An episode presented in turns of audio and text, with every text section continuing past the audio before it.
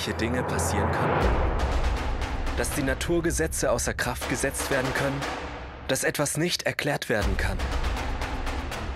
Erlebe mit uns in den 40 Tagen vor Ostern. Die größte Geschichte, die je erzählt wurde.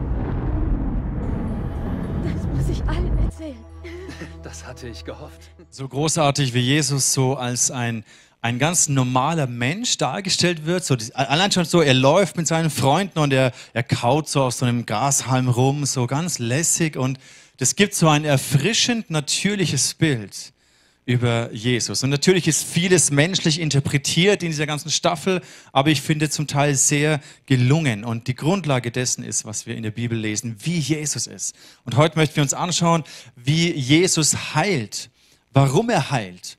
Und Heilung ist wahrscheinlich ein Thema, was uns alle, was dich schon mal beschäftigt hat. Wahrscheinlich hast du schon mal für Heilung gebetet, für dich selber oder Menschen haben für dich gebetet oder du hast für andere gebetet. Ich glaube, das Thema Heilung ist häufig so dieses, Gott, irgendwie glauben wir, dass du heilen kannst, aber manchmal erlebe ich es nicht auf die Art und Weise. Und mein Wunsch heute Morgen, meine Absicht ist, dass wir ein Stück mehr erfassen und nicht nur im Kopf begreifen, sondern diesen Jesus kennen, wie er ist. Gerade auch in diesem Aspekt von Heilung. Und ich lese mit euch diesen Abschnitt aus dem Lukas-Evangelium Kapitel 5. Ich lese ihn einfach mal vor. Ihr seht ihn nicht auf der PowerPoint, wir tauchen dann später in verschiedene Verse mit rein, aber hör einfach zu oder lese in deinem Herzen oder äh, lese in deiner Bibel mit oder auch wenn du zu Hause bist, schlag deine Bibel auf und lies einfach mal diesen Abschnitt mit uns. Im Lukas-Evangelium Kapitel 5, Vers 17. Und es begab sich eines Tages, als er lehrte, dass auch Pharisäer und Schriftgelehrten da saßen, die gekommen waren aus allen Orten, Galiläa und Judäa und aus Jerusalem. Und die Kraft des Herrn war mit ihm, dass er heilen konnte. Und siehe, einige Männer brachten einen Menschen auf einem Bett, der war gelähmt. Und sie versuchten, ihn hinzubringen und vor ihn zu legen. Und weil sie wegen der Menge keinen Zugang fanden, ihn hineinzubringen, stiegen sie auf das Dach und ließen ihn durch die Ziegel hinunter mit dem Bett mitten unter sie vor Jesus. Und als er ihren Glauben sah, sprach er, Mensch, deine Sünden sind dir vergeben. Und die Schriftgelehrten und Pharisäer fingen an zu überlegen und sprachen, wer ist der, dass er Gotteslästerung redet? Wer kann Sünden vergeben als allein Gott? Als aber Jesus ihre Gedanken merkte, antwortete er und sprach zu ihnen, was denkt ihr in euren Herzen? Was ist leichter zu sagen? Dir sind deine Sünden vergeben? Oder zu sagen, steh auf und geh umher? Damit ihr aber wisst, dass der Menschensohn Vollmacht hat, auf Erden Sünden zu vergeben, sprach er zu dem Gelähmten, ich sage dir, steh auf, nimm dein Bett und geh heim. Und sogleich stand er auf vor ihren Augen und nahm das Bett, auf dem er gelegen hatte, und ging heim und pries Gott. Und sie entsetzten sich alle und priesen Gott und wurden von Furcht erfüllt und sprachen, wir haben heute seltsame Dinge gesehen. Heilung ist so ein Riesenthema. Und aber hier an dieser Stelle lernen wir etwas über Jesus. Schon im ersten Vers, in den wir gleich reintauchen, wünsche ich mir, dass Gott uns eine, eine Offenbarung mitgibt.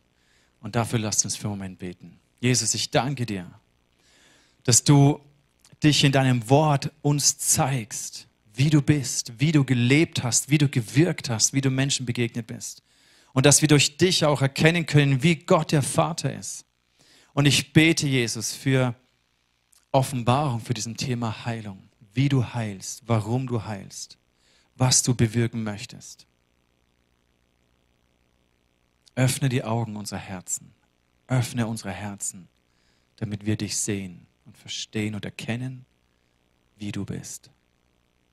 Amen. Es geht schon los hier im Vers 17 über eine, über eigentlich über drei Worte, an denen ich von Anfang an so hängen geblieben bin und wo ich gemerkt habe, wow, das, das will ich irgendwie tiefer erfassen. Im Vers 17, da heißt es, dass Jesus gelehrt hat, die Pharisäer und alle da waren aus den Dörfern. Und da heißt es hier in der Lutherbesetzung, und die Kraft des Herrn war mit ihm, dass er heilen konnte. In der neuen Genfer Übersetzung heißt es, die Kraft des Herrn war durch ihn wirksam, dass er heilen konnte, so dass Heilungen geschehen konnten. Die Kraft des Herrn, was meint Lukas damit? Ich habe immer so gedacht, ja gut, Jesus war der Sohn Gottes und der konnte eh immer alle heilen.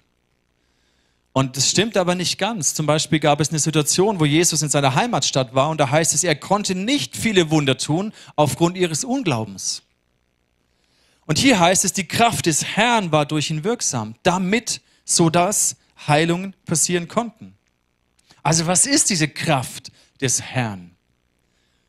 Und wenn du reinschaust, wie wir es ja auch gelernt haben vor einigen Wochen, Bible Hub ist ein ganz einfaches Tool und dann siehst du, hier steht das Wort Dunamis. Davon wird auch Dynamit zum Beispiel abgeleitet. Und wir sehen hier, es ist eine, eine wunderwirkende Kraft, eine Stärke, wird auch gebraucht im Kontext von physischer Kraft und physischer Stärke. Eine Fähigkeit. Und das in Kombination mit dem zweiten Wort, hier heißt es Kurios. Die Kraft des Herrn, Kurios.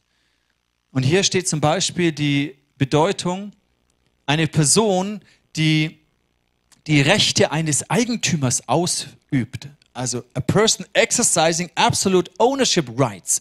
Das heißt, da gibt es wie ein Eigentümer, wenn du irgendwie ein Haus hast und da stehen Möbel drin, da kannst du die Möbel rumrutschen, wie du willst. Das ist dein Eigentum, du kannst damit machen, was du willst. Und hier geht es um diesen Kurios, die, die, der Eigentümer, der Schöpfer, der die Autorität hat, zu wirken, wie er möchte. Und die Frage ist um, um diesen Zusammenhang, die, die Dynamis des Kurios, sagt es mal, die Dynamis des Kurios, hört sich komisch an, ne? Die Dynamus, äh, Dynamis des Kurios. Merkt dir das einfach mal und fang an, auch darüber, darüber zu meditieren und nachzudenken. Was ist diese Kraft des Herrn? Wie passieren Wunder? Wie passieren Wunder? Wunder sind ja Phänomene, die wir nicht physisch erklären können, wobei ich glaube, wir können sie sehr wohl physisch erklären. Und genehmigt mir einen Exkurs mit euch. Kommt mal für einen Moment mit in diese, in diese Gedanken. Und zwar, mein Chemieleistungskurs ist schon lange her, aber ich weiß immer noch, die Welt besteht aus Atomen. Vollkommen klar. Diese Atome sind mikro, mikroskopische Einheiten, aus, der alle Materie besteht. Zum Beispiel das Wassermolekül.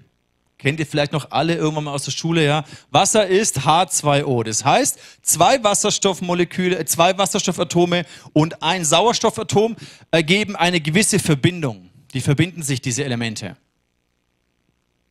Sie, bind, sie, sind, sie bilden eine Einheit. Und wusstest du, dass wir Menschen zum Großteil aus Wasser bestehen? Ein Säugling, heißt es, so zu 90, 95 Prozent besteht ein Säugling aus Wasser. Lustig, ne? So ein Schwabbelwasser irgendwie in gewisser Form. Und du bist auch so ein Schwabbelwasser. Du bestehst zu 60, zu 70 Prozent aus Wasser, aus H2O. Natürlich nicht so schwabbelig, aber deine, ganzen, deine ganze Materie besteht aus Wasser. So.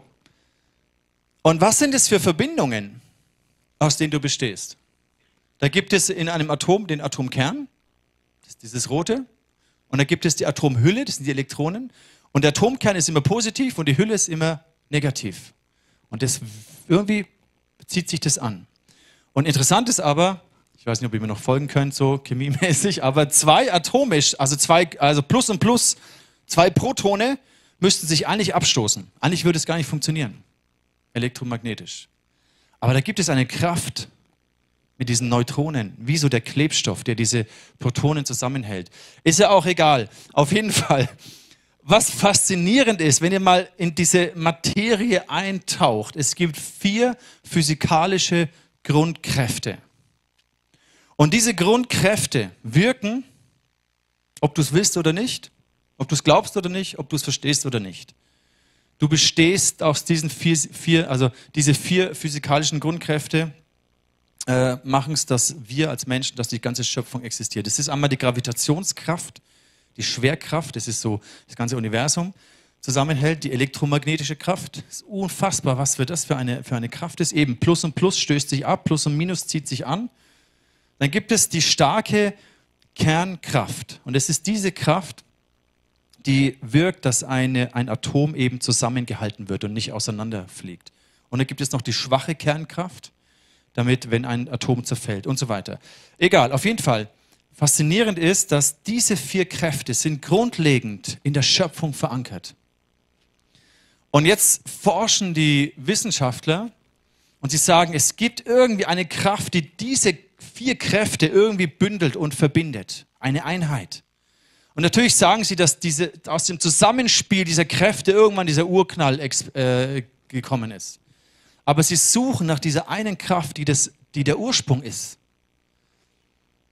Und habe ich das gelesen und denke mir, die Kraft des Herrn, die Dynamis des Kurios, das ist diese Kraft, die letztendlich alles zusammenwirken lässt in dieser Schöpfung.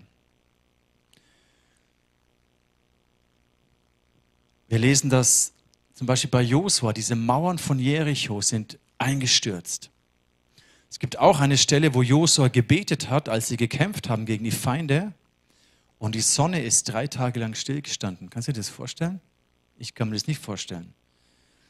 Aber entweder ist die Bibel einfach irgendwelche netten menschlichen Geschichten oder es ist Gottes Wort. Und dann hat es wirklich stattgefunden, dass die Sonne stillgestanden ist. Das heißt, da gibt es eine Kraft, die sogar, die, Gravita die sogar stärker ist als die Gravitationskraft des Universums.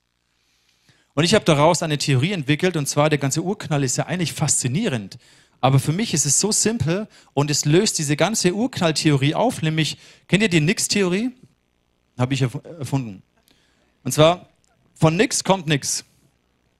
Eigentlich logisch. Und ja, vielleicht waren da irgendwelche Kräfte, die zu einem Ursuppenknall oder irgendwas geführt haben, aber woher kommen diese Kräfte? Der Ursprung des Urknalls ist Gott, der Schöpfer. Er ist in, in ihm ist, ist alles verbunden. Die Bibel sagt, alles existiert durch sein Wort, wird getragen durch sein Wort. Und wir kommen hier wieder zu diesem Kyrios, zu diesem Herrn, zu diesem Eigentümer, zu diesem, der die, die Urheberrechte hat. Wenn du etwas Kreatives äh, schaffst, dann hast du als kreativer Schöpfer die Urheberrechte und kannst damit verfügen, wie du möchtest. Es ist dein Werk. Und es ist Gottes Werk, diese Schöpfung, dein Körper, deine Atomen, Moleküle, die Kräfte, die dich zusammenhalten, ist Gottes Werk, es ist seine Schöpfung, er ist der Eigentümer. Von Jesus heißt es im Johannesevangelium, er kam in sein Eigentum, er kam in diese Welt als Sohn Gottes, er kam in sein eigenes Eigentum. Wir gehören ihm, er ist der Schöpfer. Und deswegen hat er absolute Autorität über Kraft zu herrschen. Das ist ein interessantes Gesetz. Autorität und Kraft, was ist der Unterschied? Der Unterschied wird deutlich bei Asterix und Obelix. Asterix und Obelix, die haben Kraft. Also Asterix, wenn er den Zaubertrank trinkt, Obelix, weil er den Zaubertrank zu viel davon getrunken hat, er hat Kraft. Julius Caesar ist so ein schmächtiger König, äh, Kaiser, der hat keine Kraft, aber er hat Macht. Das heißt, er kann tausende Soldaten, die Kraft haben, lenken, steuern, beherrschen. Er spricht ein Wort und tausende Soldaten führen seinen Befehl aus. Autorität steuert Kraft. Autorität spricht und Kraft führt das Gesprochene aus. Kraft bewirkt das Gesprochene. Das sehen wir in der Schöpfung. Gott sprach, es werde Licht. Und der Geist Gottes schwebte über dem Wasser. Die schöpferische Kraft Gottes schwebt über dem Wasser und gemäß dem Wort, was gesprochen wurde, ist die Schöpfung und haben sich Atome und Moleküle zusammengefunden.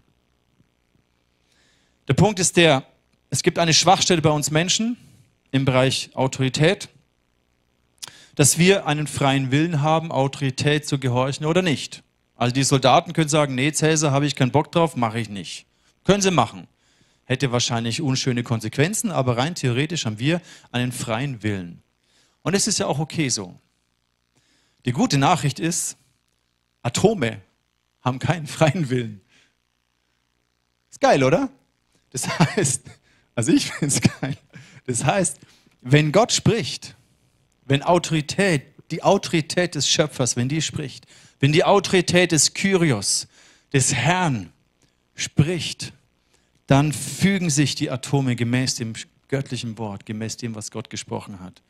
Und deswegen möchte ich sagen, Jesus heilt einfach, weil er es kann, weil es sein Eigentum ist. Weil die Kräfte, die diese Welt, diese Gravitationskräfte zusammenhalten, von ihm entwickelt wurden weil diese Schwerkräfte innerhalb des eines Atoms, die ein Wassermolekül zusammenhalten, ein, ein Wasserstoffatom zusammenhalten, ein Heliumatom, ein Lithiumatom, diese Kraft kommt von Gott. Deswegen hat er absolutes Recht, hier einzugreifen und zu korrigieren und zu heilen und Wunder zu wirken. Zum Beispiel bei einem Menschen, der von Geburt an gelähmt war, dessen Neurotransmitter nicht weiter gesendet wurden, weil in den, in den Nervenzellen und Nervengewebe irgendwas nicht zusammen war. Deswegen war er krank, er war nicht in der Ordnung Gottes, wie Gott sich Schöpfung und, und Nervengewebe gedacht hat. Und diese Nervenstränge im Körper dieses Mannes waren ja auch nur Wasserzellen und noch ein paar andere Zellen, die durch gewisse Kräfte zusammen oder eben nicht mehr zusammengebunden waren. Und wenn wir das sehen, diese atomaren Einheiten, dann ist ein Wunder überhaupt gar nichts Unmögliches mehr, sondern dann sehen wir ja klar, logisch, der Schöpfer, der Eigentümer, der, der die Urheberrechte hat, der darf, der hat die Autorität. Und wenn er spricht, passieren Wunder. Wir tauchen ein in diesen, in diesen Clip den wir vorhin schon gelesen haben. Und äh, ich möchte euch ermutigen, wenn ihr das seht, diesen Ausschnitt aus The Chosen, wo der Gelähmte vom Dach runtergelassen wird zu den Füßen von Jesus und Jesus spricht dieses Wort und dann dieser Moment, der ist so großartig, so ding. Der erste C, der sich, das ist großartig. Und, und versucht dir vorzustellen, was auf atomarer Ebene da gerade passiert. Nicht verborgen sein. Man zündet auch nicht ein Licht an und setzt es unter einen Scheffel, sondern auf einen Leuchter. So leuchtet es den allen, die im Hause sind. Jesus von Nazareth! Ich habe gesehen, was du heute Morgen mit dem Aussätzigen gemacht hast.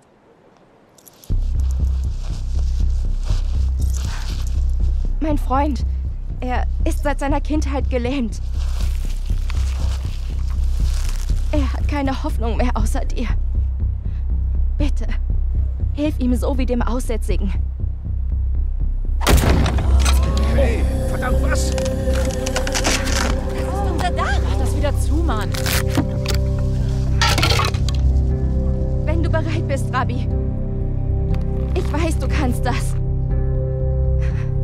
Worte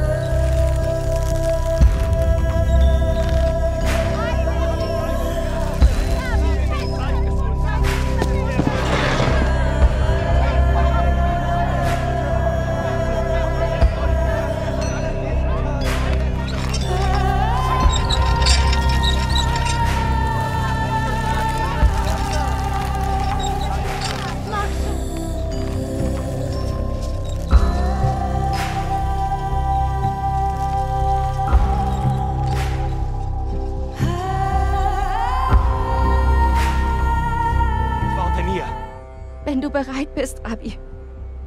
Ich weiß, du kannst das. Dein Glaube ist wundervoll.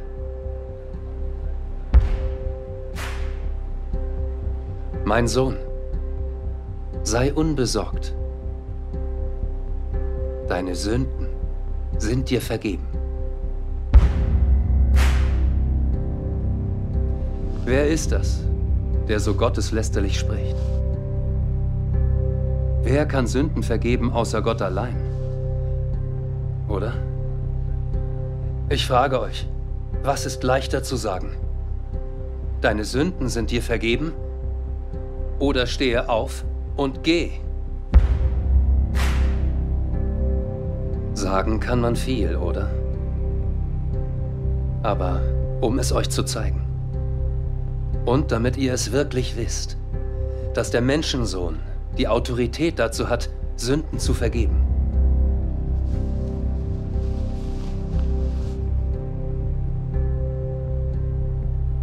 Sage ich zu dir, mein Sohn, steh auf, nimm dein Bett und geh heim.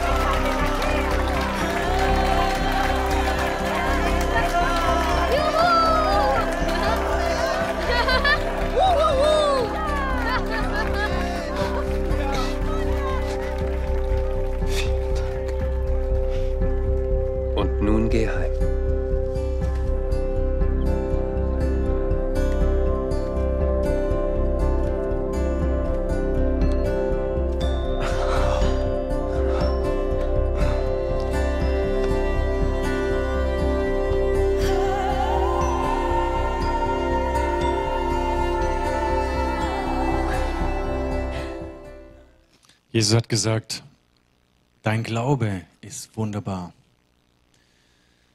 Diese Frau hat gesehen, wie er den Aussätzigen geheilt und berührt hat. Und das hat in ihrem Herzen etwas ausgelöst. Und ich wünsche mir, dass wir, wenn wir diese Geschichte lesen, dass es in unserem Herzen etwas auslöst. Wenn wir verstehen, was diese Dynamis des Kurios bedeutet und was das Herz von Jesus ist, dass er heilen möchte, dass es auch in unserem Herzen Glauben bewirkt. Interessant ist die Aussage vorher, dass Jesus sagt, deine Sünden sind dir vergeben. Was hat wohl der Gelähmte in dem Moment gedacht, als er das hört?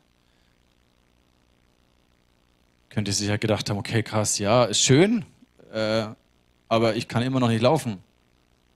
Äh, was bringt es mir, wenn meine Sünden vergeben sind, aber ich trotzdem noch gelähmt bin? Was wäre denn, wenn Jesus hier Halt gemacht hätte? So, okay, deine Sünden sind vergeben, Servus. Wahrscheinlich wäre er total enttäuscht. Wie würde das dir gehen? Wie geht es uns manchmal, wenn wir nicht erleben, dass so spontan diese Wunder passieren? Warum? Wir wissen, Jesus kann es. Er hat die Macht und die Kraft und auch den Willen, dass wir heil werden. Aber wir erleben ja auch, dass es nicht immer so passiert. Und wie wäre es damals? Ich glaube, Jesus möchte uns damit zeigen, zum einen, dass er der Sohn Gottes ist, was die Pharisäer dann so extrem in Rage gebracht haben, diese Gotteslästerung, aber das ist jetzt ein anderes, wäre ein, ein anderes Teaching. Aber Jesus möchte uns aufzeigen, dass der Ursprung, was Menschen krank macht, was diese Schöpfung deformiert, ist Sünde. Und Sünde nicht immer nur deine Sünde und die direkte Konsequenz deiner Sünde, das kann auch sein. Manchmal ist es die Sünden von Vorfahren. Einmal wird ein Blindgeborener zu Jesus gebracht und sie fragen ihn, seine Jünger, hey, wer hat jetzt denn Schuld, dass er äh, blind geboren wurde? Ist er selber oder seine Eltern oder wer ist da sündig gewesen? Und ich sage, nein, es geht nicht darum. keiner hatte hier Schuld, sondern der Vater im Himmel soll verherrlicht werden. Also den Aspekt gibt es auch. Man kann es immer nicht eins zu eins zurückdefinieren. Aber vom Ursprung her ist Sünde das, was uns aus der Beziehung mit Gott herausgerissen hat. Aus der Schöpfungsordnung Gottes herausgerissen hat. Unsere Zielverfehlung, weil Sünde bedeutet ja nichts anderes als Zielverfehlung. Gott hatte eine Idee für, für Leben, für die Schöpfung. Und wir Menschen waren zu stolz, uns dieser Idee uns unterzuordnen, sagen, nee, wir haben eine bessere Idee. Wie Leben funktioniert. Wir wollen ohne dich leben. Und wir haben das Ziel verfehlt. Und verfehlen es immer wieder. Und indem Jesus hier auf diesen Aspekt der Sünde eingeht, zeigt er uns, dass Gott auch immer an unserer Seele, an unserem Herzen, an unserer Ewigkeit interessiert ist. Weil was bringt es, ich glaube, in, in dem Moment, wo der Gelähmte schon diese Vergebung seiner Schuld empfangen hat, hat er schon viel, viel mehr empfangen als nur körperliche Heilung, in Anführungszeichen. Ich möchte jetzt auch körperliche Heilung nicht abwerten, aber ganz ehrlich, was bringt, was hätte es dem Gelähmten gebracht, wenn er hier noch 20 oder noch 50 Jahre laufen kann, aber in der Ewigkeit getrennt ist von Gott? Was bringt es uns, wenn wir zwar ein Symptom ähm, geheilt bekommen in unserem Leben, aber nicht am Ende die Ewigkeit bei Gott sind, wenn wir keine Vergebung von Schuld empfangen, wenn wir nicht die Wurzel von Krankheit, Tod und Leid und Schmerz, wenn Gott nicht an die Wurzel geht. Und Gott möchte immer an diese Wurzel gehen. Deswegen heilt er auch nicht immer nur in diesen Wundern. Ich meine, wir sehen in den Evangelien, er hat sehr viel durch spontane Wunderheilungen gemacht. Einfach nur, um den Menschen zu zeigen, wie Gott ist. Aber Gott heilt eben auch ganzheitlicher und er heilt auch immer in einem Prozess. Und warum tut er das? Manchmal heilt er uns nicht instant, weil er unsere Aufmerksamkeit will, weil er uns aufmerksam machen möchte auf einen tieferen Prozess. Es gibt ein interessantes Zitat von Hippokrates, der ja so der, der Vater der, der Medizin äh, genannt wird, 460 vor Christus bis circa 370 vor Christus. Und dieser Hippokrates sagt, Bevor du jemanden heilst, frag ihn, ob er bereit ist, die Dinge aufzugeben, die ihn krank machen. Das finde ich ein sehr interessantes Zitat. Und ich glaube, es drückt etwas von diesem Arztherz Gottes auch aus. Es gibt immer einen Ursprung, eine Wurzel. Und Gott möchte nicht nur Symptombehandlung, und natürlich ist Heilung immer das, wonach wir uns sehnen, weil wir leiden unter körperlichen Gebrechen oder Schmerzen. Und Gott leidet ja genauso mit. Aber viel wichtiger ist ihm unser Herz und was er in unserem Herzen machen möchte. Damit schließen wir spontane Wunderheilungen nicht aus. Manchmal ist Gott so gnädig und gütig, dass er einfach heilt und dass die Kraft Gottes einfach physisch wirkt. Aber eben nicht immer. Und die Frage ist häufig, sind wir auch bereit, uns zu reflektieren? Diese Ursprünge, diese Dinge, die uns krank machen, zu reflektieren und aufzugeben. Ein anderes Zitat fand ich schön, was ich ge äh, gehört habe. Das, was Gott in uns tut, während wir warten, ist mindestens genauso wichtig wie das, worauf wir warten. Und dieser Prozess des Wartens, der ist manchmal nicht so cool. Wir wünschen uns mehr die Instant-Wunder. Aber das zeigt uns, dass Gott noch eine, eine tiefere Absicht hat, nämlich Heiligung.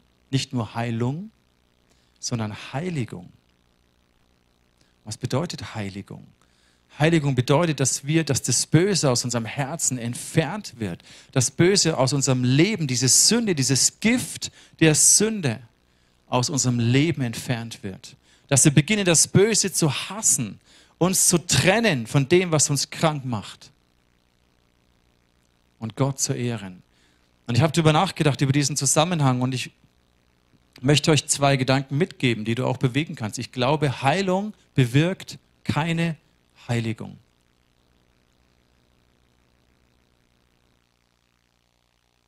Heilung bewirkt Glauben und Dankbarkeit und vielleicht Begeisterung, aber das heißt noch lange nicht, dass du, dass du dein Herz änderst. Dass du Gewohnheiten aufgibst, die dich krank gemacht haben, die dich von Gott distanziert haben. So viele Menschen sind Jesus begegnet, haben Heilung erlebt, sind ihm aber nicht nachgefolgt. Das Volk Israel in der Wüste und die, die haben immer wieder Wunder über Wunder erlebt Und doch haben sie immer wieder gegen Gott rebelliert. Warum? Weil Heilung und Wunder bewirken keine Heiligung. Aber ich glaube, dass Heiligung bewirkt Heilung. Das heißt, wenn wir uns darauf fokussieren, uns zu trennen von dem Bösen, von dem, was uns krank macht, seelisch krank macht, körperlich krank macht, geistlich tötet, die Sünde, das Gift, wenn wir uns davon trennen, wenn wir mehr und mehr überführt werden, Gott unser Herz heilt, von innen heraus uns wiederherstellt, dass auch Heilung mehr und mehr in unserem Leben, in unseren Beziehungen, in unseren Familien, in unserem Körper, in jedem Bereich unseres Lebens, dass da mehr und mehr die Ordnung, der Friede, der Shalom, die Heilung Gottes hineinkommt. Deswegen glaube ich, Heilung bewirkt, Heiligung bewirkt Heilung. Und in der Bibel heißt es im Korinther, 2. Korinther 1, äh, 7, Vers 1, vollendet eure Heiligung in der Furcht Gottes. Da steht nicht, vollendet eure Heilung, sondern vollendet eure Heiligung. Das ist das Interesse Gottes, dass wir ihm immer ähnlicher werden. Und dann werden wir lernen, in dieser Dynamis des Kyrios zu dienen. Und danach sehne ich mich dass diese, wie es von Jesus heißt, die Kraft des Herrn war mit ihm, dass er heilen konnte. Ich glaube, Gott möchte auf die gleiche Art heilen. Durch dich und mich. Jesus heilt durch dich und durch mich. Nicht, weil wir die monströsen Heiler sind. Wir, ich bin kein Heiler. Aber ich kann, wir können ein Kanal sein, durch den diese Dynamis des Kyrios fließen kann. Aber es liegt nicht an mir. Aber ich möchte mich zur Verfügung stellen. Ich möchte ein geheiligtes Leben führen, damit mehr von diesem Jesus und mehr von dieser Kraft und von dem, was er wirken möchte, anderen Menschen Heilung bringen kann.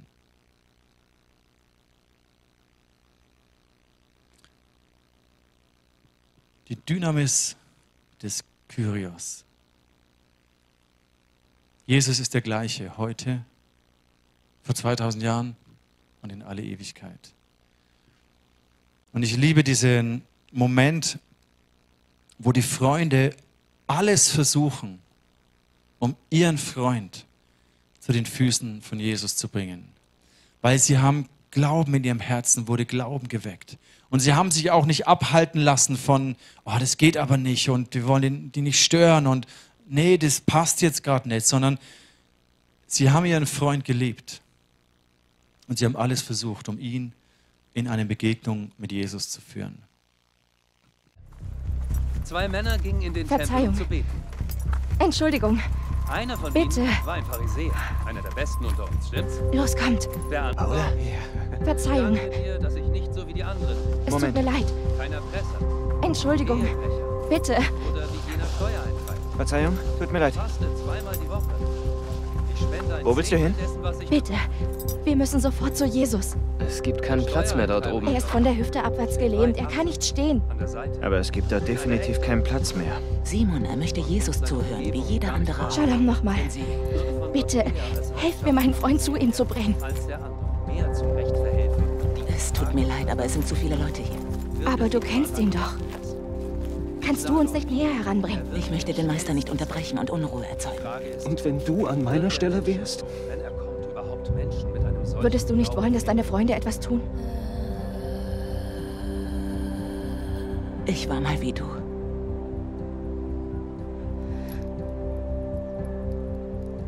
Was ist mit dem Dach?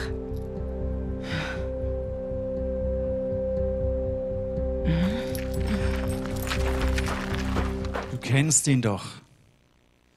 Wenn du an meiner Stelle wärst, würdest du nicht wollen, dass deine Freunde alles unternehmen. Du kennst Jesus. Du hast eine gewisse, auf eine gewisse Art einen Zugang zu ihm. Und ich glaube, auch du kennst Menschen, die Jesus brauchen. Entweder weil sie krank sind in ihrem Körper, weil sie krank sind in ihrer Seele. Das Schwierige ist manchmal, dass viele unserer Freunde nicht diese Sehnsucht haben, zu Jesus zu kommen, nicht diesen Glauben haben, zu Jesus zu kommen, wie ihn dieser Gelähmte hatte, der gesagt hat, hey, ich muss um alles in der Welt, ich muss diesem Jesus begegnen. Aber das Prinzip ist trotzdem das gleiche. Wenn du an meiner Stelle wärst, würdest du nicht auch Freunde wollen, die alles unternehmen, Und lass uns für einen Moment einfach innehalten und vielleicht an die Leute denken, die wir kennen, die wir lieben, wo wir wissen, hey, die brauchen eine Begegnung mit Jesus. Und vielleicht bist du auch heute hier und sagst, hey, ich brauche eine Begegnung mit Jesus. Da ist Krankheit in meinem Körper, da ist Krankheit in meiner Seele.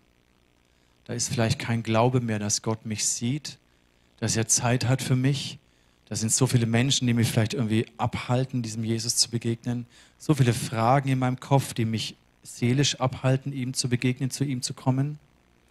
Und unsere Aufgabe als Gemeinde, als Freunde ist es, alles zu tun. Jeden Aufwand zu betreiben, damit unsere Freunde zu Jesus kommen können. Deswegen machen wir Gottesdienste. Deswegen wollen wir den Glauben verkünden. Deswegen wollen wir an Ostern ein Event machen, wo wir Platz haben für unsere Freunde. Deswegen wollen wir fasten und beten für uns und für unsere Freunde. Deswegen wollen wir alles tun. Deswegen investieren wir Finanzen. Deswegen kochen wir oder machen, arbeiten hier mit. Deswegen tun wir das Ganze, damit unsere Freunde, damit wir Jesus begegnen können, weil wir alle brauchen es immer wieder, aber damit auch unsere Freunde Jesus begegnen können würden wir nicht alles geben, wenn sie geheilt werden von Jesus. Und ich sehne mich danach, dass die Präsenz Gottes, die Gegenwart von Jesus so manifest wird in unserer Mitte. Wenn wir, so wie vorhin, wenn wir anbeten, dass einfach in der Gegenwart von Jesus Wunder passieren. Wenn diese Kraft des Kyrios mit uns ist. Nicht, weil wir die Heiler sind, sondern weil Gott heilt. Weil er der Schöpfer ist.